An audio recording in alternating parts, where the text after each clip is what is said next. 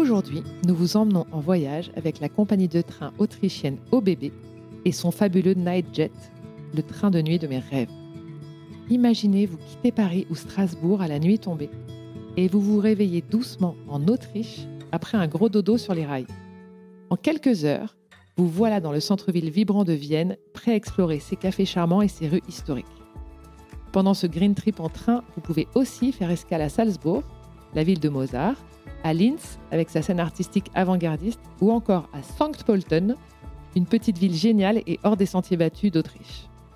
Alors, si l'idée de voyager de manière confortable, écologique et sans tracas vous séduit, pensez direct au Night Jet d'OBB. Personnellement, j'ai déjà booké une escapade en famille parce que je rêve d'un chocolat viennois après une nuit cosy dans le train.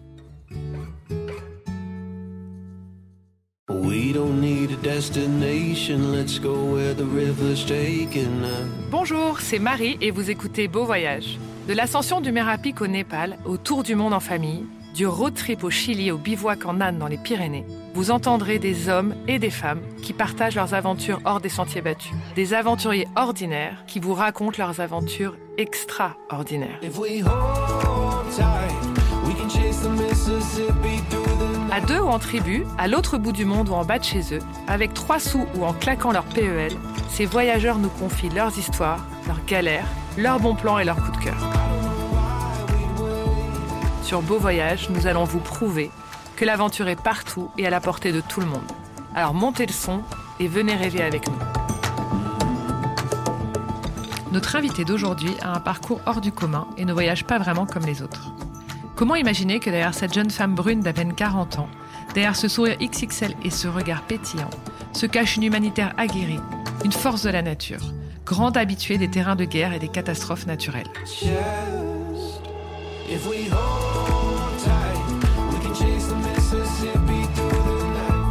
Depuis 15 ans, Céline multiplie les missions d'urgence pour des ONG comme Amnesty International ou MSF.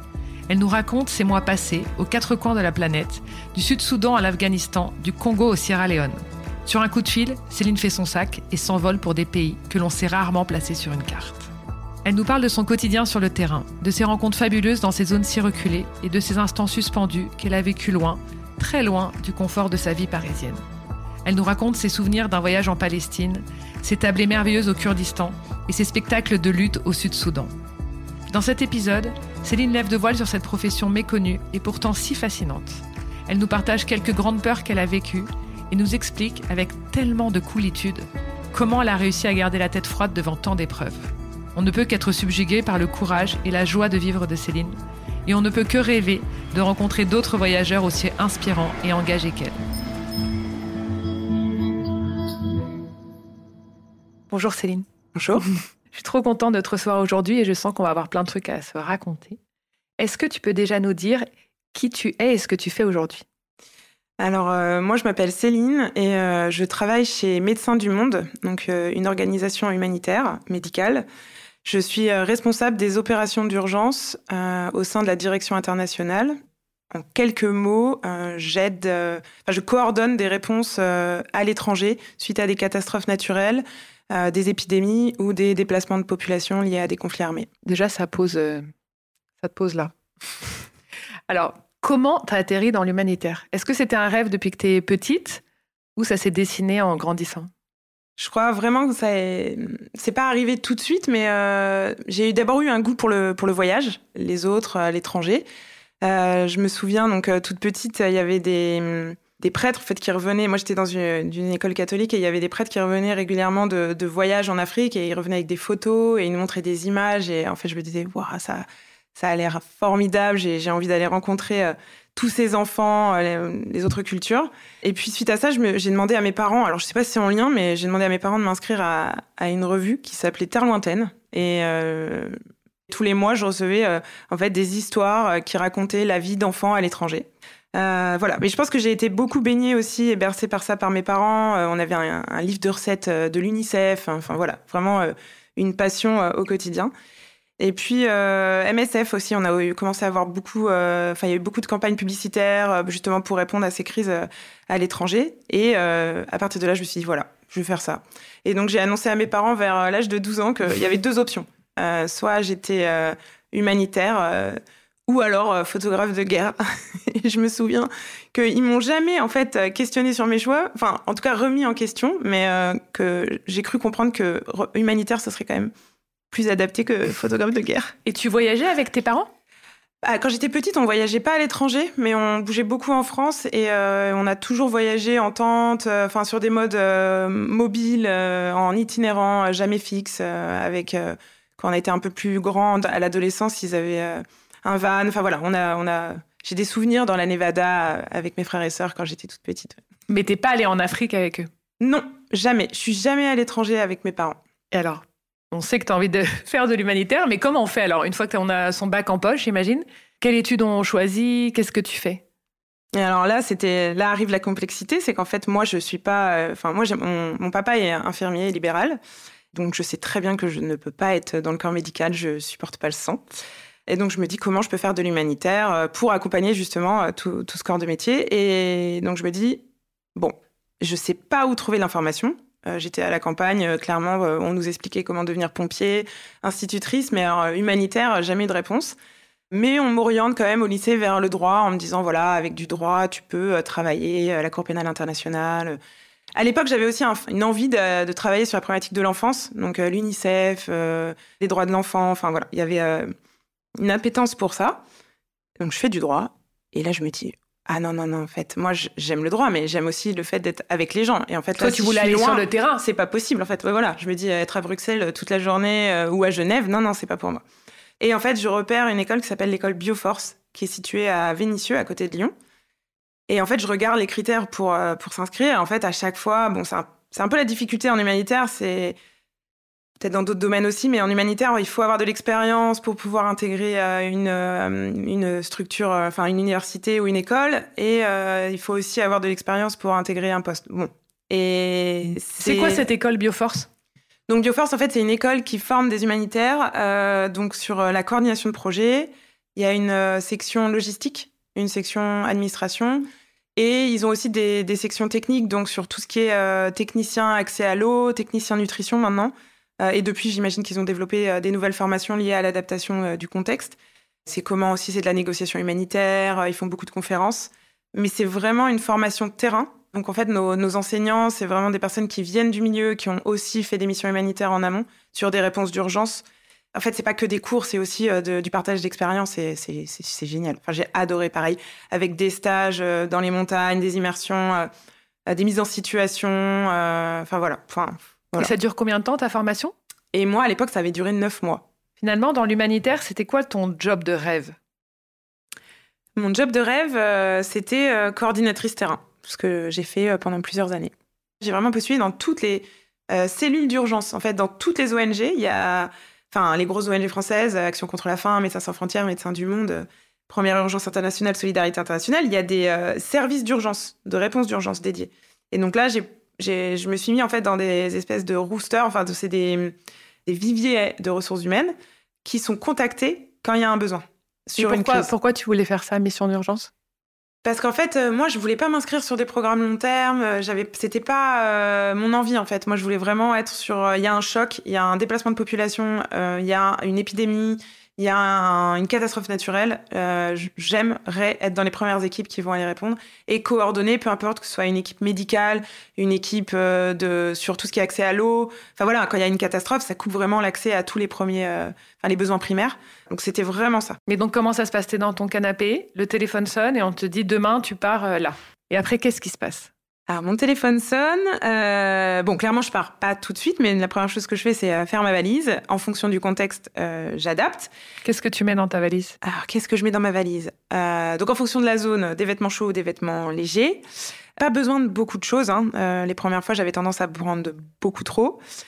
Et puis pas des choses non plus auxquelles on tient, hein, parce que c'est pas, enfin, c'est des personnes qui, qui font nos lessives, donc ça s'abîme assez vite aussi. Et euh, dans des contextes bien reculés aussi, le savon n'est pas de même qualité. Mais euh, non, non, en fait, je, les premières fois où je suis partie, c'était. J'avais ce cliché de l'humanitaire, euh, le pantalon avec des poches, les t-shirts, les grosses chaussures de randonnée. je suis arrivée en Haïti et les humanitaires d'il y a 10 ans, elles étaient en robe, en short, en t-shirt, enfin normal, comme les gens qui vivent sur place. Et à partir de là, je me suis dit, bon, plus jamais je refais ma valise comme ça. Euh, je l'adapte vraiment au contexte. Alors, c'est sûr qu'il y a des contextes où euh, il faut avoir un foulard euh, et les bras, les avant-bras bien couverts. Mais dans tous les cas, on, est, on reçoit un, un guide de l'expatrié par rapport au pays. Donc, en fait, on a des informations sur la culture locale, même si nous, c'est à nous aussi de nous y intéresser, pour nous donner quelques règles de base, surtout pour les femmes, pour savoir comment s'habiller. Et le plus important, je dirais, pour une femme, c'est de penser à tout ce qui est euh, hygiène. euh, Enfin voilà, et c'est clair que euh, tout ce qui est euh, serviette hygiénique sur place, il y a des contextes où on n'en trouvera pas. voilà, produits de beauté, enfin voilà, la base. Et donc, t'es partie où alors? Et ben, je suis partie dans pas mal de contextes. Je suis beaucoup, beaucoup partie en Afrique. Je suis allée en Centrafrique. Je suis allée au- en République démocratique du Congo, donc côté Kinshasa. Mais vraiment dans des endroits isolés. hein. La, la brousse, pas, pas les capitales. Bon, si, en Centrafrique, je suis allée à Bangui, mais euh, voilà. Mais en tout cas, au Congo, c'était vraiment des zones très, très, très reculées. Je suis allée au Sud-Soudan, euh, le Soudan du Sud qui venait juste euh, de naître comme État-nation, parce qu'en fait, il venait d'avoir la scission avec le Soudan euh, quand j'y suis allée. Je suis allée aussi beaucoup au Moyen-Orient. J'ai commencé d'ailleurs en Palestine et c'est ça qui avait nourri mon envie de partir avant Bioforce. Ça, c'était pas en mission humanitaire, mais j'avais commencé à aller en Palestine et ça m'avait vraiment donné envie d'aller au Moyen-Orient. Donc, je suis allée euh, en Liban, Jordanie, Syrie. Et puis aux, aux Philippines aussi, en Asie, euh, suite au typhon euh, Haiwan en, en décembre euh, 2013. Et voilà, enfin, pas mal de contextes variés. Jamais en Amérique du Sud, euh, Amérique du Nord. Enfin, T'as jamais peur? T'as toujours dit oui? J'ai toujours dit oui. Euh, j'ai jamais eu peur. Enfin, si. Euh, je peux, ça serait mentir de dire que j'ai pas eu peur, mais euh, à une échelle euh, d'humanitaire. Euh, Avant de partir, t'as jamais eu peur? Non, avant de partir, jamais. Ok. Non, non. Et je crois que c'est que maintenant que je suis maman j'ai plus de difficultés à partir, mais avant, j'avais vraiment jamais peur. Au grand désarroi de ma maman. Et, et sur place, t'as déjà eu peur? Oui, sur place, j'ai déjà eu peur. On va pas se mentir. C'est quoi ta plus grande peur? Je sais pas si j'ai eu une plus grande peur, mais il y a eu des situations où, euh, bah, par exemple en Centrafrique, quand j'y suis allée, euh, je suis allée quand même sur beaucoup de, conflits euh, armés. On n'est pas sur les lignes de front, hein, mais euh, dans des contextes comme la Centrafrique ou le Congo, c'est des, conflits latents. Il y a, des combats, pas obligatoirement là où on vit, mais dans les zones proches, et ça peut être mobile. Et donc, par exemple, bah, en Centrafrique, c'était ma... la première fois que j'allais en Centrafrique. On arrive en capitale, à Bangui, on me dit voilà, tu vas aller à Boire, dans le nord, et. Mais ça va, il n'y a, pas- y a pas de conflit depuis plusieurs, euh, plusieurs jours. On était hébergés chez les, prêtres et les sœurs. Et donc, c'est des chambres individuelles. Et là, euh, ça tire dès la première nuit. Et donc, la règle de sécurité, c'est c'est de se mettre au sol. Donc, je crois que j'ai passé la grande partie de ma nuit au sol. Et dans ma tête, je me disais, Euh, mais en fait, on, on m'avait dit que ça tirait pas depuis plusieurs semaines. Et là, ça tire. Donc euh, voilà, c'était euh, ça, ça, ça a été une expérience un peu compliquée. Et en plus, euh, en fait, à la base, je me levais parce que j'avais envie d'aller aux toilettes. Et à ce moment-là, ça Oh tire. Et je me retrouve allongée au sol, à pas bouger et à me dire Toute seule dans ta chambre Et en fait, comme c'était des chambres qui donnaient vers l'extérieur, on ne peut pas sortir de la chambre. Et nos seuls moyens de communication, ils, sont, ils, peuvent- ils fonctionnent à l'extérieur, c'est des téléphones satellitaires, mais ça, ça fonctionne pas quand on est dans une pièce. Bref, de toute façon, la règle de base quand ça tire, c'est de rester au sol enfermé, ne pas bouger et attendre que ça passe. Et donc le lendemain matin, vous vous retrouvez Et au le lendemain, matin, le lendemain matin, on se retrouve au petit-déj, on échange avec les personnes qui étaient sur place. hein, euh, et puis, en fait, euh, bah, c'était oui, il y avait des tirs dans la ville, c'était un règlement entre différents groupes euh, milices et groupes armés. Et en fait, euh, bah voilà, c'était c'était terminé. Et les jours qui ont suivi, c'était c'était fini.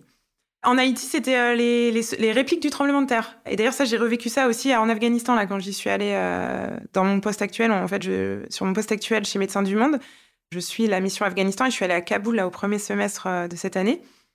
Et en fait, euh, voilà, on avait en tête vraiment ce marqueur fort euh, sécuritaire sur place. Et puis en fait, bah, on a été surpris, mais il y a eu une secousse en fait à 21h un soir. Donc électricité, les lumières qui s'arrêtent. voilà, ça, ça, ça, a été stressant parce que dans un contexte où on est enfermé pour des questions de sécurité, se dire on est enfermé, mais la règle quand il y a un tremblement de terre, c'est de sortir. Voilà. Mais bon, ça s'est arrêté. J'ai eu de la chance. Mais t'as eu peur. Mais j'avoue que là, ça m'a. Et en plus, j'avais mon fils en France, donc là, pour le coup, c'était une autre dynamique. J'ai, j'ai- ça m'a un peu. euh, C'est pas de la peur, mais ça m'a. Si, c'est une sorte de peur. Et d'ailleurs, si une mission tourne mal, comment ça se passe? Vous avez des plans de, de sortie? Alors, si une mission tourne mal, on- déjà, euh, on en- c'est les ONG anticipent en fait, donc on- il y a toujours un travail qui est fait sur euh, l'analyse sécuritaire. On a une analyse qui nous permet d'avoir des plans d'hibernation. Donc, c'est comment rester sur une zone avant une évacuation potentielle, ou si la situation se calme, de pouvoir recontinuer nos activités. Donc là, on reste à huis clos entre expatriés et on, et on a de la nourriture et de l'eau pour plusieurs jours. S'il y a besoin d'être évacué, on a déjà anticipé ça en amont, donc on sait via quel moyen. Donc euh, ça peut être via les Nations Unies, euh, euh, via la route, en fonction de ce qui a été identifié. Mais on continue à rester en veille avec les équipes sur place nationales aussi, pour qu'elles nous donnent des informations extérieures sur ce qui se passe, et on voit ce qu'on fait. Mais il peut, dans certains contextes, y avoir des évacuations où on est aidé par, par des forces armées. Mais vous, vous êtes armé? Non. Jamais. Et personne n'est armé? Non, personne. Personne de nos équipes, on n'est jamais armé. On n'est euh, pas des militaires et euh, on a même des logos euh, sur nos voitures, sur nos maisons avec une arme barrée pour dire déjà on n'accepte pas non plus de personnes armées au sein de nos véhicules et au sein de, nos locaux. Donc si on a des chefs de groupes armés qui viennent nous voir, ils doivent les laisser à l'extérieur. Et même devant ta maison, etc., il n'y a pas des gardes armés, même s'ils sont locaux, je veux dire, même s'ils font pas partie de votre organisation, vous n'êtes pas protégé par des gens? Non, non, non, Jamais. Jamais.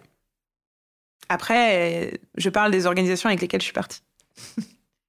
Et quand tu pars, tu retrouves parfois les, mêmes personnes, les mêmes équipes, ou à chaque fois tu dois aussi, euh, tu rencontres des nouvelles personnes et tu crées une nouvelle petite famille sur cette, euh, sur la mission?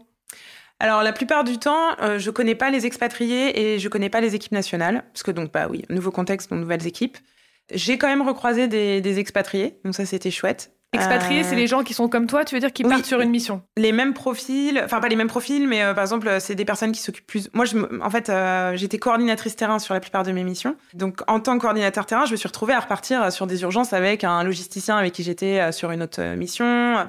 voilà. Et après, sur les nationaux, ce qui a été chouette, c'est que par exemple, en Centrafrique, j'y suis allée deux fois et par pur hasard, j'ai retrouvé un collègue qui était chauffeur la première fois euh, justement, la fois où, j'étais isolée dans le Nord et que ça avait tiré, bah, c'était un des chauffeurs qui était avec moi à cette époque-là. On ouvrait hein, dans le Nord, hein. donc j'étais la seule euh, expatriée pour l'ONG. Il y avait d'autres expatriés, mais j'étais la seule expatriée pour l'ONG.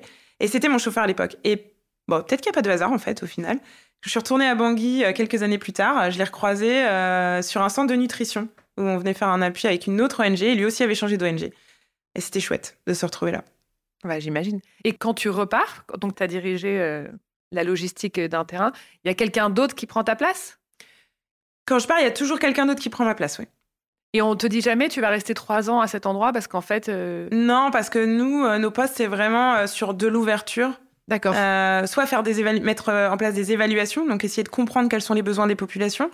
Typiquement, le typhon Haiyan aux Philippines, on arrive suite au typhon.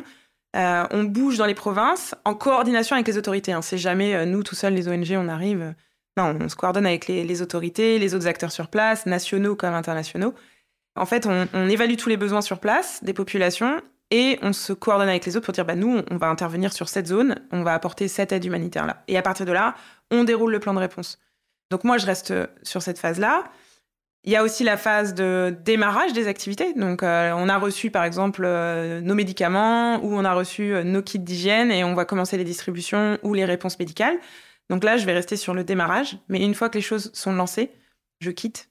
Et là, il y a d'autres personnes qui arrivent. Mais par contre, l'ONG, enfin les programmes, eux, sont amenés à pouvoir rester plus longtemps. Il y a des programmes, des fois, qui, restent 5, euh, 6, mais c'est plus les urgences après. Ça repasse à, sur d'autres unités euh, plus Et dans, dans chaque pays, toi, tu travailles avec les locaux? Oui, toujours. Tu as, rencontré des, des millions de personnes pendant toutes ces années? J'en ai rencontré beaucoup. Et je crois que c'est ça qui a fait la richesse. Hein. Moi, au final, euh, ce que j'ai adoré euh, dans toutes mes missions, c'est euh, la rencontre avec les gens. Il n'y a pas de hasard que j'ai fait ce, métier. En fait, ce qui m'anime, c'est vraiment le fait de voyager, de rencontrer les gens, de comprendre comment ils vivent. Et de voir aussi cette capacité de résilience dans tous les contextes où je suis allée. À chaque fois, on m'a dit ah, ça devait être dur. Oui, c'était terrible pour les gens. ils vivaient vraiment des situations catastrophiques en tout cas moi, et ce qu'ils m'ont donné et ce qui m'a nourri, c'est cette force et cette capacité à garder le sourire, à, pouvoir euh, toujours avoir l'hospitalité euh, et des choses qu'on a un peu perdues aussi ici et que je suis allée chercher ailleurs et que j'essaye de garder en tête et de continuer ici. Est-ce que tu te souviens de ta plus belle rencontre? Alors oui, J'en ai fait plein en effet, mais ma plus belle rencontre, en tout cas celle qui m'a marquée, c'était au tout début de ma carrière, c'est en Haïti, suite au tremblement de terre. Donc quand j'étais logisticienne et que j'allais sur site pour réaménager les, espaces où les kinés, les ergothérapeutes prenaient en charge les patients. Euh, une journée où il faisait bien chaud, euh, je me suis assise sur un banc et puis euh, j'attendais un peu que les équipes terminent leurs activités pour, pour rentrer après à la maison. Et là, je sens dans mon dos quelqu'un qui se met derrière moi et qui me prend dans les bras. Et je me retourne et en fait, c'était un, petit garçon de, je pense, 3 ans qui s'est fait amputer des, des, des, des bras, enfin, au niveau des épaules. Et il avait un sourire. Enfin voilà, il m'a regardé avec son sourire et, je me suis dit, euh, voilà, c'est la plus belle des choses. Et euh, voilà, il sait, il sait encore sourire alors que voilà, il a vécu un traumatisme parce que ses bras, euh, c'est ce qui reste, enfin ce qui, ce qui est visible. Mais il a peut-être perdu des personnes de sa famille, sa maison est peut-être détruite et, et il est là. Il me prend dans les bras et il me fait un grand sourire. Et ça, ça m'a. Ça ouais. Tu l'as pris dans tes bras. Ah bah après j'ai joué avec lui. On a joué pendant jusqu'à temps que les équipes et là j'étais là prenez votre temps, ne rentrez pas trop tôt à la maison. et j'ai jamais revu. et quand tu es parti sur tes missions, tu vis avec les locaux, toi, ou vous vivez à part? Non, on vit à part. En fait, on a, on a des espaces dédiés. Ça, c'est la, la, règle qui peut être compliquée à comprendre vu d'ici. Mais c'est qu'en fait, euh, se mettre à la place des gens qui vivent dans, dans des contextes compliqués, en fait, on ne pourra pas les aider. Et on s'en rend compte, en fait, en, vivant dans des espaces euh, à part, mine de rien, euh, bah, on, peut plus facilement gérer notre fatigue, notre stress. Et puis, euh, on est là aussi pour travailler. Donc, euh, voilà. Mais non, non, ils ont là, eux, ils vivent avec leur famille. Parce qu'en fait, on, s'inscrit sur le territoire. Quand on est dans des zones, dans des endroits un peu plus reculés, on travaille avec. Euh, il y a des gens qui viennent de la capitale, hein, parce qu'il y a des gens qui ont fait. Les, personnes qui ont fait les études et qui sont allées à l'université, ils viennent souvent des villes. Mais on a des gens qui viennent aussi de la zone. Donc, les personnes qui viennent des villes, elles ont, ils ont des espaces à eux. On loue des espaces pour eux. Et pour les autres personnes, ils vivent avec leur famille, leurs enfants. Donc, c'est là, ça aussi, ça permet de créer du lien. Et toi, au niveau, au niveau sanitaire, t'as jamais eu de soucis? Aussi. si. Pas mal. Ça, je crois que ça a été le. J'en ai, accumulé plusieurs. Oui, en, si, en Haïti, j'ai été malade. En, en Côte d'Ivoire, j'ai été évacuée pour, euh, pour ça, justement. Mais en fait, ça, ça c'était lié euh, à des maladies hydriques. Euh, en fait, j'avais sûrement quelque chose qui datait d'Haïti. Et en fait, j'avais une bactérie qui commençait à aller vers le foie. Donc, comme j'étais avec Médecins Sans Frontières, ils m'ont évacuée très, très rapidement. Moi, je voulais rester. J'étais bien. Et ils m'ont dit non, tu prends l'avion. Et, plusieurs fois, tu as eu plusieurs soucis comme ça? Non, j'ai eu. Le, principal, ça a été celui-là. Et le deuxième, quand même, qui était assez fort. Mais on s'oublie hein, en humanitaire. On a tendance à s'oublier. Et c'est ça, le plus gros travail aujourd'hui, c'est de se remettre au centre. Aux Philippines, c'était au moment de Noël, mais Noël euh, sous le soleil, j'avais jamais vécu ça. Et en fait, j'ai attrapé le, la dingue. Et en fait, euh, je, me disais, c'est bizarre, il fait chaud, je comprends pas, j'ai vraiment chaud, j'avais de la fièvre, et en fait, j'avais le paludisme, euh, la dingue, pardon. Et c'est quand, je suis rencontrée, c'est quand je suis rentrée, c'est Pasteur, parce qu'on passe par Pasteur à l'aller et au retour hein, aussi, sur toutes nos missions, à Paris. Et ils m'ont dit, ah si, si, vous avez, eu, vous avez bien eu la dingue pendant votre période du mois de décembre, janvier. Et en fait, non, j'avais l'impression d'avoir des bouffées de chaleur énormes, je comprenais pas, je me sentais très, très faible. Et puis on était plusieurs un peu comme ça. Non, mais la, petite anecdote quand même, c'est que je ne citerai pas, mais je suis allée dans un hôpital là-bas et euh, par une, une, ONG internationale. Et euh, en fait, aux Philippines, ils font la chasse aux fumeurs. Et à l'époque, je fumais énormément. Ça maintient aussi dans les contextes de stress et d'adrénaline. Et j'avais, en fait, comme j'avais la dingue, j'avais des, des, boules qui étaient apparues sous les bras. Et là, ils ont commencé à me dire euh, Ah non, mais c'était un médecin philippin, il me dit euh, Ah non, mais là, ça, c'est c'est peut-être un cancer. On va vérifier. Mais arrête. Comme ça, direct, cache. Et là, je, rentre fatiguée au bout, crevée. Parce que voilà, j'avais aussi la fatigue hein, de, l'intensité euh, du mois passé sur place. Et je rentre et euh, je, me rappelle, mon copain d'époque, je lui dis, qui était aussi là, je lui dis, il m'annonce que j'ai un cancer comme ça. Il me dit, mais non, c'est pas ça. et donc, j'y crois pas quand même. Après, je me dis, non, c'est pas possible. Bon, bref, je continue à travailler. Et puis, je rentre en France et là, on me dit, mais non, c'est pas un cancer, vous avez juste eu la dingue. Voilà. C'est ouf. Et d'ailleurs, tu parlais de ton temps off et tout, mais quand tu es sur des missions comme ça, qu'est-ce qu'on fait en temps off? Qu'est-ce que tu fais? J'imagine que ce pas des week-ends, c'est pas ton samedi, dimanche. Euh, mais qu'est-ce que tu fais quand tu as du temps libre? C'est, une bonne question parce qu'on a quand même du, on est isolé, hein, donc euh, clairement euh, pour et on peut pas non plus passer notre temps avec les gens. Il y a la barrière de la langue, il y a quand même beaucoup de contraintes. alors la plupart des gens, ils regardent des films, des séries. Moi, je suis pas du tout film et séries et je suis pas non plus sportive. Donc livre, Et puis, moi, je crois que ce que j'ai préféré, c'était apprendre à cuisiner dans tous les pays où je suis allée avec les cuisinières, passer du temps avec elles.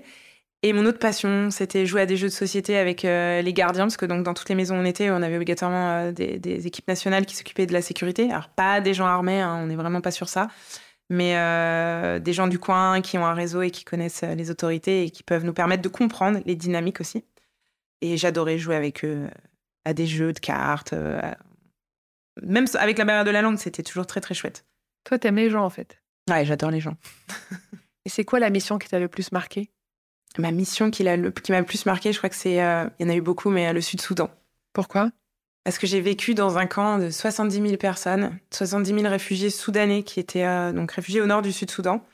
Et ça, c'était marquant. Je suis arrivée, on arrivait avec un tout petit avion sur une piste, avec des énormes tentes qui, qui, étaient tout autour de la piste pour stocker la nourriture de 70 000 personnes.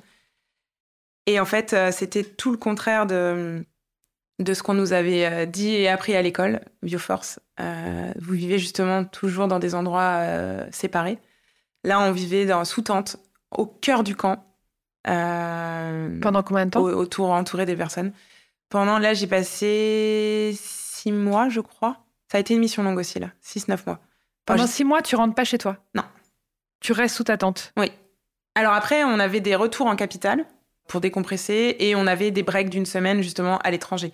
Là, le fait de pas rentrer en France, c'est moi qui l'ai choisi. Non, non, on avait une coupure. Et ils t'envoient trois mois. une semaine à l'étranger? C'est nous qui choisissons. Il y a un périmètre autour. Euh, je sais plus où j'étais allée pour le Sud-Soudan. Il y a des zones, en fait, à chaque contexte compliqué, il y a des zones géographiques autour euh, pour euh, partir en, vacances.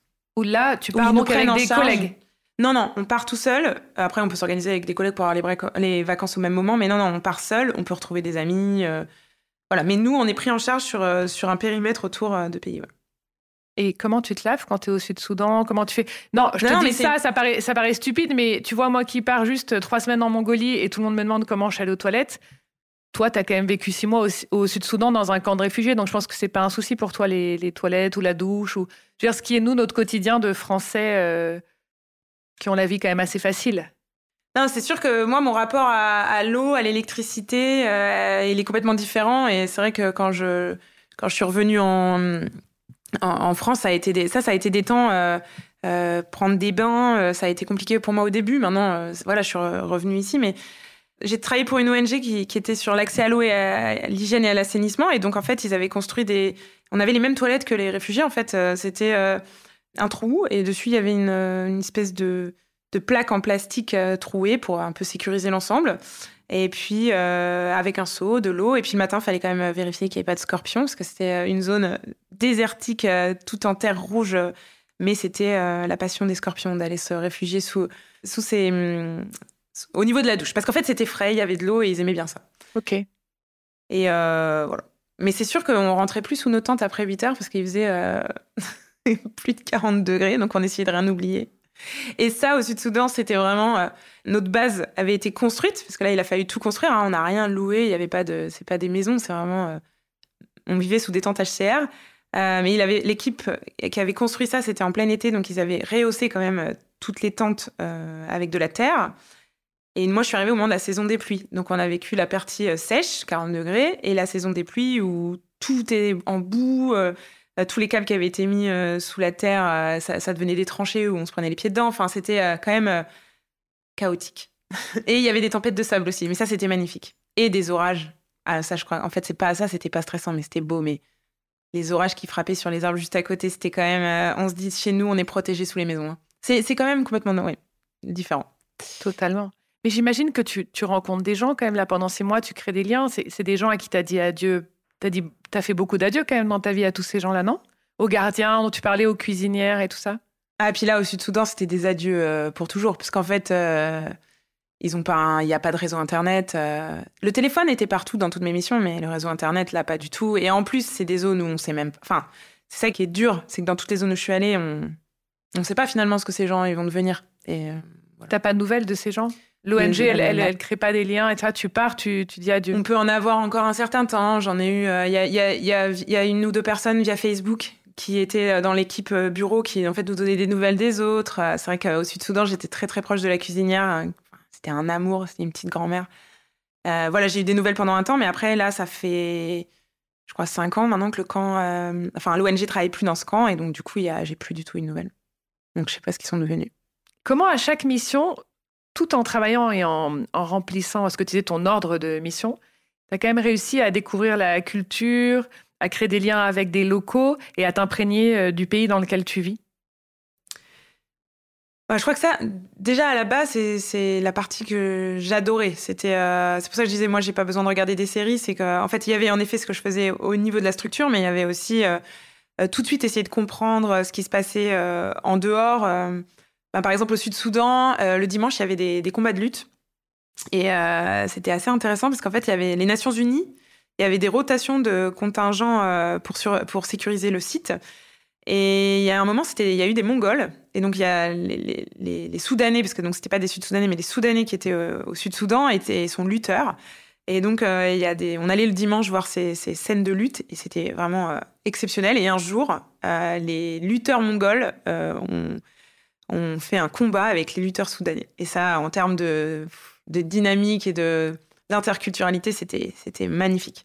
Et vraiment, là, tout le monde, euh, il y a plein de gens du site, euh, enfin du camp qui viennent et viennent voir ça. Il y a une effervescence. Euh, et ça commençait toujours par des danses traditionnelles.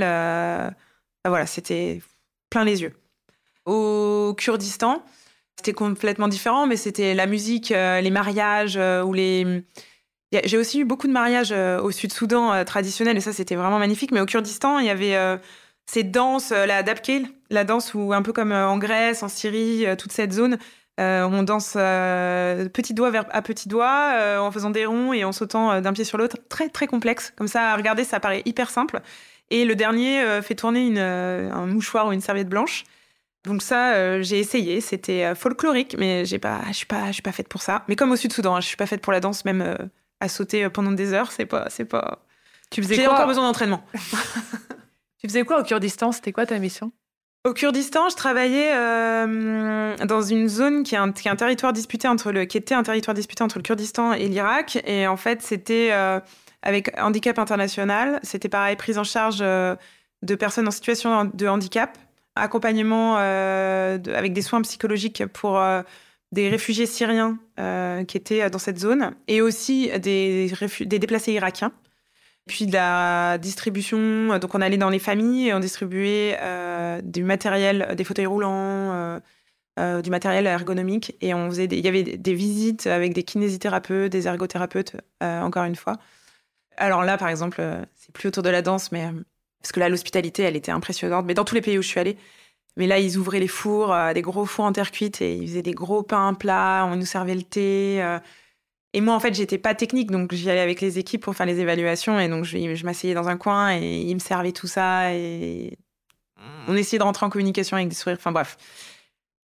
Ouais, la nourriture aussi, c'était. Euh, la nourriture, ça fait partie. Mmh. Ouais, ouais, ouais. C'est quoi ton meilleur souvenir de nourriture? Meilleur bah, Au Kurdistan irakien. Je pense que. Bah, partout, hein, aux Philippines, les cochons euh, de lait, là, grillés euh, et rôtis pendant des heures, servis sur des feuilles de bananier, là, c'était magique.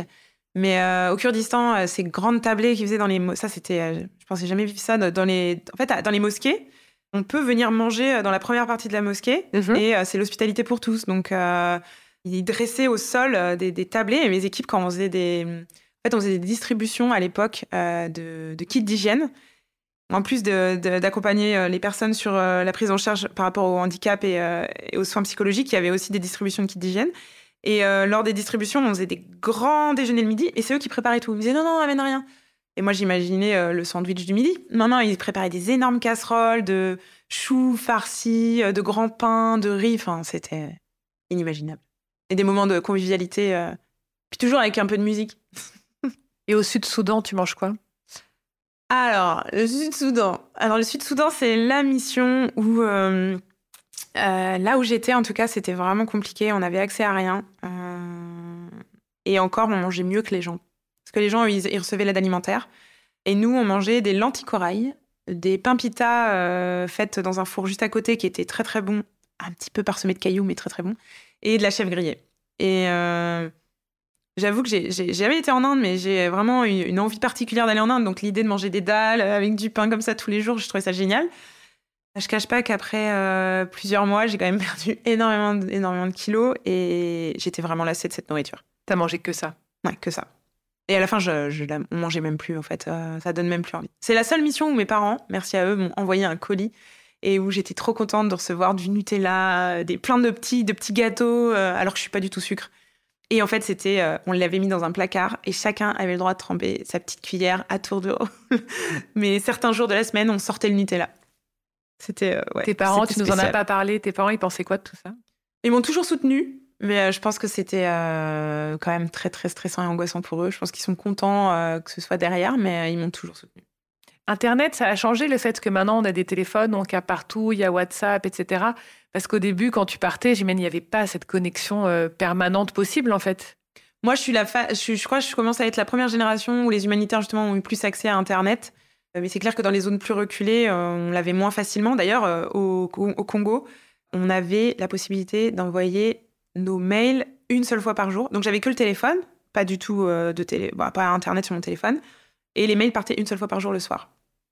Eh ben, j'ai bien aimé cette période de vie. Parce qu'en fait, euh, je, on n'avait pas des mails dans tous les sens comme on a aujourd'hui au travail. Euh, et en fait, on se focalisait vraiment sur ce qu'on voulait envoyer, les informations partagées. Et au final, je vivais beaucoup plus dans l'humain, euh, l'interaction au quotidien. Enfin, avec du recul, j'en parle souvent comme ça de cette mission en me disant c'était atypique, mais c'était beau.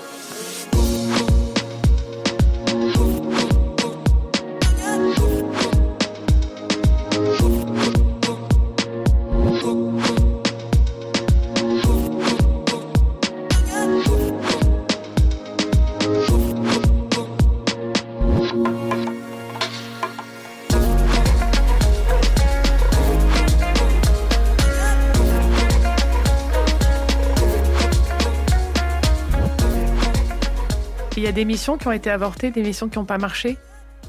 Non. Ça marche toujours Ah, est-ce qu'elle continue aujourd'hui ouais. toujours? Non, parce qu'en fait, il y en a certaines où il n'y a plus de besoin, donc euh, ça s'est arrêté. Par exemple, sur des réponses Ebola en Sierra Leone, où, euh, où on était en appui du système d'ambulance euh, en capitale, clairement, une fois qu'Ebola est passé, enfin la crise Ebola s'est terminée, on, ça s'est arrêté.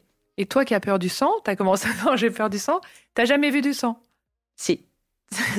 mais ben déjà, je suis pas dans le soin, mais ça m'est quand même arrivé des fois de devoir aider. Euh... Mais en fait, je crois que quand c'est sur le vif, euh, sans l'anticiper, je peux le faire. Mais me dire, euh, là, demain, je dois faire des opérations, non, c'est impensable. Quand j'étais en Haïti, que tous les médicaux, ils racontaient les opérations, parce qu'ils en avaient besoin, eux, en fait, de se décharger et puis de parler entre techniciens. Moi, j'étais là, je peux pas.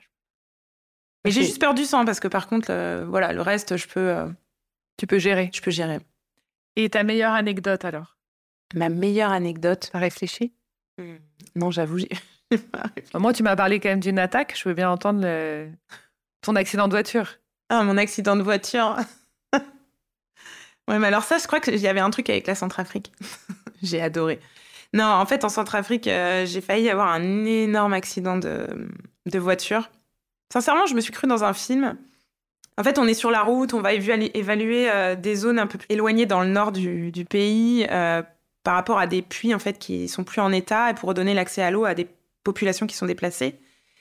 Et euh, on est en voiture, on est suivi par une voiture derrière nous avec plein de gens, faut l'imaginer quoi. C'est vraiment des gros ballots sur le toit et puis je sais pas, il y a 20 personnes dessus, c'est vraiment impensable et c'est c'est une petite voiture, c'est pas un minibus. Hein. Et puis là, il y a un cochon qui traverse la route. Et donc, on se déporte un peu pour l'éviter. Et la voiture, à ce moment-là, elle essayait de nous doubler. Mais en fait, on l'avait pas vu. Et donc, la voiture nous double et s'arrête pile devant le fossé. Nous aussi, on pile. Hein. Et donc là, grand, grand coup de stress. On se dit, ça y est, c'est fini. Moi, je voyais déjà la voiture complètement se prendre le fossé. Enfin, voilà, enfin, les gens mourir. Et puis, euh, on s'arrête, on pile. Et là, ouais, un film de western. Ils descendent tous avec des machettes, très, très énervés. Et là, on s'enferme dans un premier temps. J'étais la seule expatriée. Il y avait euh, trois collègues centrafricains. Et en fait, moi, je craignais pas pour moi, mais j'avais vraiment très, très peur pour eux. C'était en période de conflit ouvert. Euh, bref. Et donc là, on réfléchit et on se dit non. En fait, si on ferme, on montre qu'on n'est pas dans la communication. On sort de la voiture. Et là, on commence donc, à tu discuter. Tu sors au avec milieu des hommes avec les, les machettes. Ouais. Et j'avoue, je crois que là, sur le coup, c'est c'est pas réfléchi en fait. Enfin, c'est vraiment de la survie. Et je me dis non, non, en fait, il faut euh, qu'on sorte et il faut qu'on arrive à se calmer. Et ça sort tout seul, et là je leur dis, parce qu'ils sont super énervés, ils nous disent, mais vous avez failli nous tuer. et, et, ils prennent à partie mon chauffeur, en fait. C'est surtout ça qui m'inquiétait, c'était pour le chauffeur. Et là je dis, non, non, en fait, on va. Mais j'ai eu trop peur, en fait. Je leur dis, moi j'ai eu trop peur que vous mouriez tous, mais je me voyais là. Et ils disent, et ça, je sais pas, le fait que je crie comme ça et que je leur dise qu'on a, que j'ai eu trop peur et qu'on a eu trop peur, qu'on a eu trop peur, ça a redescendu d'un cran. On a communiqué, on s'est apaisé. On a tous un peu essayé de rigoler autour de ça. Et puis on est reparti, ils sont repartis. On les a doublés plus tard, ils nous ont fait coucou. Et après, c'était la blague avec le chauffeur. À chaque fois qu'on voyait un cochon, on disait attention, il y a une chèvre une fois qui a traversé, on est ah non, non, celle-là, va pas nous la faire. que et ensuite, on lui a acheté une petite peluche cochon au chauffeur. Est-ce que les, médecins, quand tu vois, enfin, je vois que dans les films, mais tu sais, ils ont le, ils ont le truc sur le bras avec le, avec euh, le logo. Le euh, logo, tu sais que c'est les médecins. Et toi, comment on sait que, que tu es de l'humanitaire, justement, quand tu es hors de ton camp ou comment ça te protège? Alors, on a des, on a des stickers, enfin, on a des, grands autocollants sur nos voitures. Et nous, on a des, des gilets avec euh, le logo ou des t-shirts, des casquettes, ça dépend en fait en fonction, pour nous identifier. Mais il faut savoir que depuis quelques années, l'accès, c'est une vraie question en humanitaire. La problématique de l'accès, euh, il y a aussi beaucoup de kidnappings et euh, il y a eu quand même des décès aussi d'humanitaires, qu'ils soient expatriés comme nationaux. Et il y a beaucoup plus de décès d'équipes nationales, faut pas l'oublier. C'est quoi la différence pour toi entre expatriés et nationaux? Bah, Expatrié, c'est euh, toute personne qui est hors du pays. Donc, par exemple, ça peut être un Congolais en Centrafrique. D'accord. Mais c'est toute personne extérieure au pays. Et nationaux, c'est les gens du pays qui aident. Qui aident. Via les associations. Via nous, en fait. ça. On les recrute, euh, que ce soit en capitale ou, euh, ou dans le pays. Et, et c'est eux qui sont les premières cibles, en fait, lors des conflits. Et, mais aujourd'hui, justement, pour ces questions d'accès, il y a des zones où clairement, on n'est pas du tout identifié. Parce qu'on s'est rendu compte ces dernières années, vous avez sûrement vu ça aussi dans les médias, euh, il y a eu des hôpitaux qui ont été bombardés au Yémen. Il y a des. Voilà, il y a, le, fait d'être une ONG et d'être humanitaire, ça nous, ça nous protège plus aujourd'hui. Et toi, en tant que femme, t'as jamais eu peur? Non, encore une fois. Je pense que j'ai beaucoup, beaucoup, beaucoup misé sur l'acceptance et le fait euh, de créer un réseau local très, très rapidement et d'être euh, accepté, en fait. Et ça m'a toujours protégée. Mais euh, je sais que j'ai beaucoup, beaucoup de collègues qui ont, connu des, situations complexes. Tu nous racontes ça avec une telle coolitude, alors qu'en fait, tu as vécu des choses folles quand même, que peu de gens vivent. Tu vois, tu nous parlais tout à l'heure d'Ebola, comme quelqu'un va nous parler d'une mission chez je ne sais qui où il a fait du conseil. Mais Ebola, pour, pour tous, je pense, et tous les gens qui nous écoutent, même dans notre conscience collective, c'était énorme quand même Ebola. Toi, tu es parti euh, sur cette mission euh, comment? C'est-à-dire même sur place, t'as pas eu peur pour toi? Comment tu t'es tu t'es protégée? Déjà à la base, en général, je pense qu'il faut. Euh, enfin, il y a un peu une part d'inconscience hein, qui que aujourd'hui j'ai perdu et qui me donne moins envie d'aller dans certains contextes. Mais à l'époque, j'avais, j'étais prête à aller hein, vraiment partout parce qu'en fait, la première chose que je voulais, c'était aider les gens. Donc, et lutter contre ces injustices et, pourquoi eux, ils subissaient ça. Et donc, en fait, je crois que c'est ça qui me portait et qui me permettait de surpasser euh, tout le reste.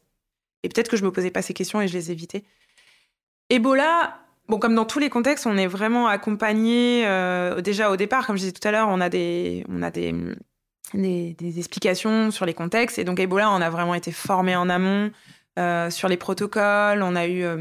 Eh, Médecins sans frontières, c'était vraiment des, les spécialistes de l'époque. Enfin, sur, sur Ebola, ils ont ils avaient créé des formations en ligne, euh, ils nous les partageaient, parce que moi, je travaillais avec une autre ONG.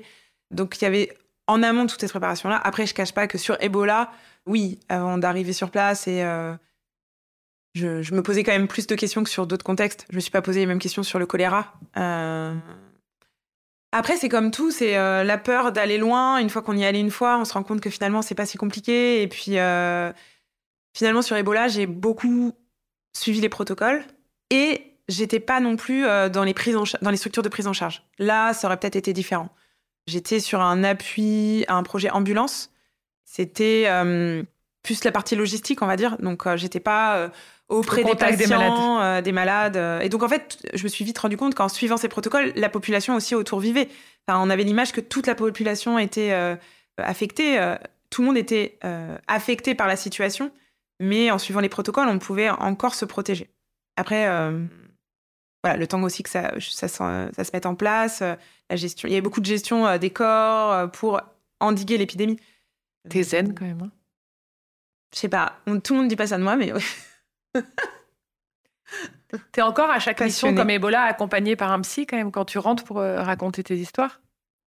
Oui, oui, oui. Euh, en fait, là, je commence même à, plutôt euh, avoir une psy pour travailler peut-être sur toutes ces années-là où j'étais zen et où j'avais l'impression que ça m'impactait pas. Mais tu as quand même enfoui des choses, sans doute. Oui, oui, oui. Bah, par exemple, ce qui s'était passé en, en Centrafrique avec la voiture, sur le coup, je me suis dit, bon, bah, c'est voilà, c'est réglé. Et puis quelques années plus tard, euh, je me suis rendu compte quand même que je pouvais plus euh, faire de camping, rester dans une tente fermée, euh, et j'ai tout fait dans un duvet. Je me suis dit, c'est quand même bizarre. Puis je suis allée voir une hypnothérapeute, et puis en fait, on a reparlé de cet événement-là, alors que moi, je pensais que ça m'impactait pas. Donc oui, j'ai enfoui des choses, c'est sûr. Et comment ça se passe d'ailleurs quand tu rentres? Comment tu te retrouves le lendemain d'une mission à un dîner de copains qui parlent de leur, de leur vie, de leurs petits problèmes de, bah, de, de, notre quotidien, sans jugement, hein, parce qu'on a, tu vois, mais comment tu fais pour passer de l'un à l'autre? Bah, je pense qu'en vrai, il n'y a pas de, petits problèmes, et ça, je l'ai vraiment toujours ressenti comme ça. Après, euh, souvent, quand je rentrais, il y a quand même un sas de décompression. Rien que la fatigue, en fait. Il y a deux, trois jours euh, où on fait des rêves, on est entre ici et là-bas. Enfin, il y, a y a vraiment des, des, des, bulles. Et quand on revient, euh, retrouver les amis, échanger avec eux, je pense qu'en fait, le plus dur pour, pour moi, ça a été ça dure jamais très longtemps en fait. Il y a cette excitation pour les amis euh, et la famille de ah t'étais là et alors? Mais en fait, on peut pas raconter tout ce qu'on a vécu. Il y a que avec les collègues humanitaires, euh, euh, la, famille humanitaire, on va dire que j'ai construit au fur et à mesure des années, où on peut échanger parce qu'ils vont comprendre ben, beaucoup de choses. Tu vois, la, plus grande frustration pour moi, c'est ça, de pas obligatoirement avoir été comprise parce que, enfin, ça dure jamais très longtemps parce qu'en fait, les gens ne peuvent pas tout capter et c'est normal. Mais en fait, au final, c'est comme si un ami me parlait de ses activités au quotidien. Enfin, sur la communication, j'ai pas le niveau, euh, ou euh, si j'ai un ami mm. pompier, enfin voilà, je veux dire, j'ai pas de. On a chacun nos métiers, nos technicités. Mais par contre, non, euh, les petits problèmes, c'est. Je crois qu'en fait, on est tous pareils, peu importe le, contexte, et parce qu'à un moment, pas se les cacher, je, je vais pas continuer ça à vie. Il y a des gens qui font ça, mais, moi, j'ai aussi envie de, revenir ici. pourquoi je veux revenir ici? Bah, Parce que je pense que j'ai aussi, enfin, pas perdu, mais je me suis un peu éloignée de, mes amis, de ma famille sur des moments forts. Euh, quand il y avait, euh, c'est vrai qu'il y a des mariages où je suis pas allée, euh, il y a eu des naissances que j'ai pas vécues. Et à l'époque, ça me convenait parce qu'en fait, je vivrais vraiment par mon métier, mais aujourd'hui, non. En fait, je crois que j'ai vraiment envie d'autre chose. Il y a des gens qui font ça toute leur vie? Ah oui, oui, il y a des gens qui font ça toute leur vie. Et qui s'installent après. Toi, t'as jamais pensé à t'installer à l'étranger? Non, parce qu'en fait, je crois que j'ai pas, y a pas, j'ai une soif de, continuer et euh, pas obligatoirement via l'humanitaire, mais de découvrir, de rencontrer. Et en fait, ce qui m'intéresse, c'est de bouger, euh, pas d'être fixe. Je crois que je suis un peu euh, une nomade en fait dans le fond. C'est cool ce que tu m'as parlé de ta vie en tant que femme, etc. Mais comment on vit sa vie amoureuse en tant qu'humanitaire? Parce que tu me racontes donc tu as loupé des mariages, mais tu arrivé quand même à garder tes potes, ton groupe de potes. Mais l'amour dans tout ça? L'amour dans tout ça. Moi, en fait, euh, j'ai eu la chance euh, de rencontrer quelqu'un à Bioforce avec qui je suis restée 5 ans et avec qui j'ai essayé de faire mes missions humanitaires. Donc, euh, on s'était retrouvés en Haïti. Il y a eu quelques missions conjointes. Et puis, bon, faut pas se cacher, les missions faisant, la difficulté aussi des contextes, bah, on est. par exemple, avec cette personne-là, à un moment, on s'est dit, bah non, en fait, on peut plus continuer ensemble. On n'avait pas les mêmes envies aussi. Lui, euh, je pense qu'il voulait pas obligatoirement travailler pour les mêmes ONG, dans les mêmes types de contextes. Euh, c'est compliqué de se mettre d'accord. Donc euh, ça s'est terminé. Et puis j'ai continué quelques missions seule. Et j'ai rencontré sur un, aux Philippines une nouvelle personne avec qui je suis à nouveau restée cinq ans. Et moi, en fait, j'avais vraiment envie, j'avais, c'était un peu le paradoxe, c'est que j'avais envie de continuer mes missions, mais j'avais aussi envie d'avoir une famille et de construire ma vie ici avec potentiellement des missions à l'étranger, hein, mais enfin, de construire cette vie de famille. Et puis lui, euh, il pensait que, et puis en fait, il s'est rendu compte que non, en fait, il n'avait pas envie d'une vie de famille.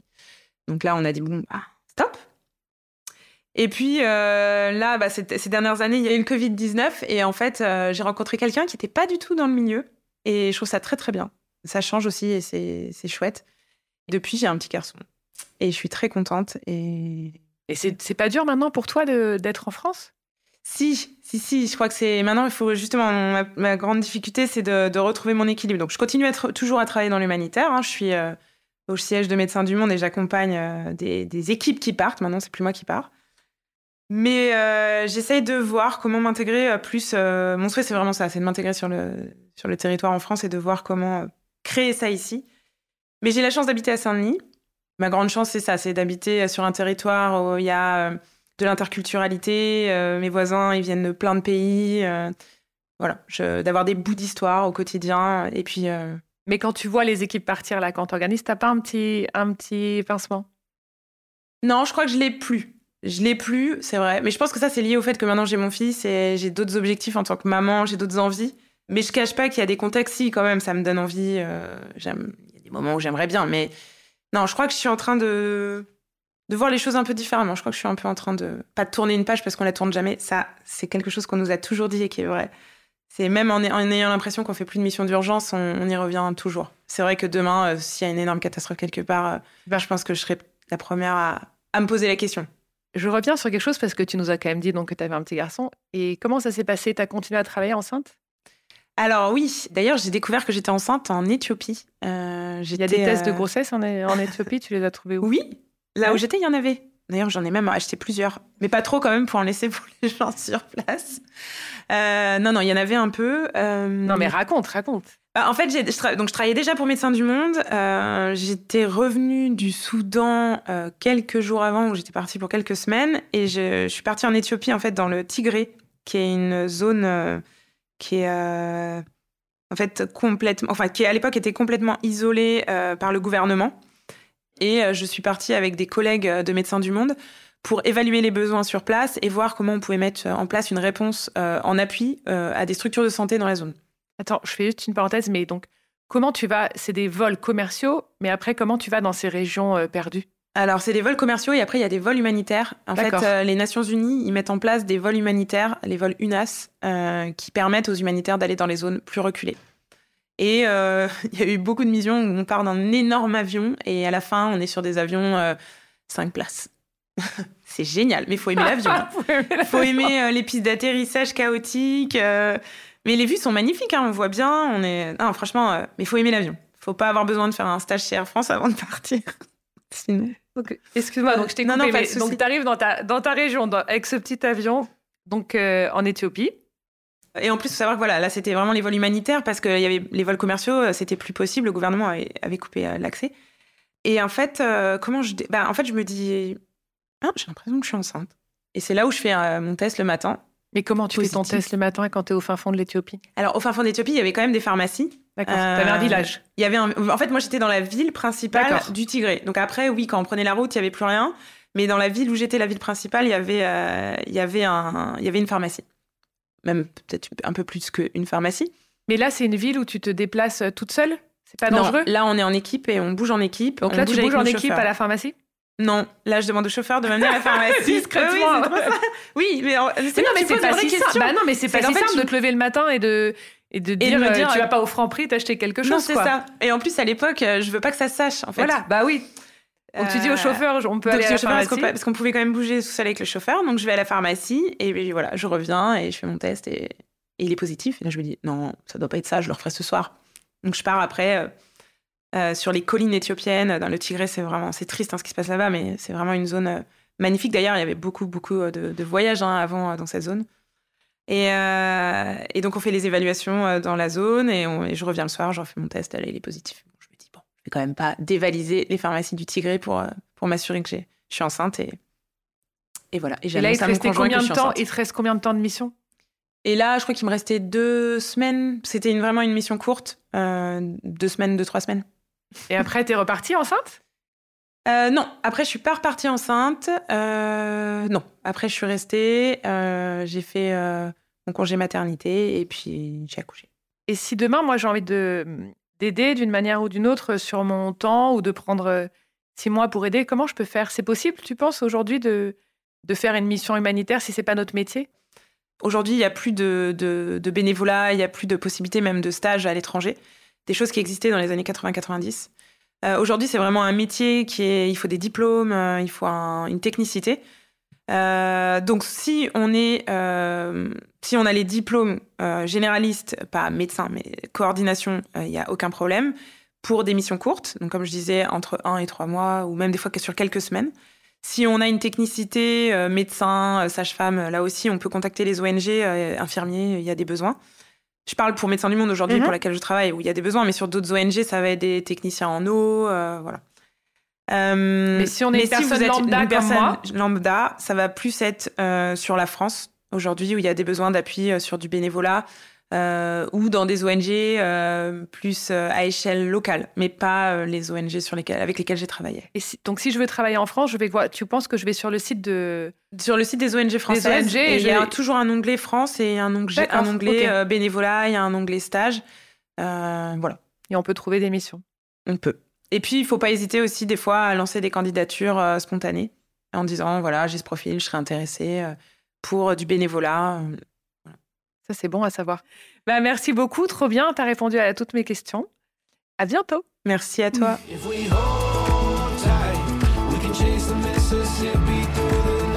C'est la fin. Merci mille fois de nous avoir écoutés jusqu'au bout. J'espère que vous aussi, vous avez voyagé. Si cet épisode vous a plu, n'hésitez pas à nous laisser 5 étoiles sur Apple Podcast et un petit commentaire. On attend avec impatience vos retours et vos impressions. Et si vous aussi, vous avez envie de nous raconter un extraordinaire voyage ou une aventure au bout de votre rue, envoyez-nous un petit message sur Instagram. À très vite. Merci et à bientôt.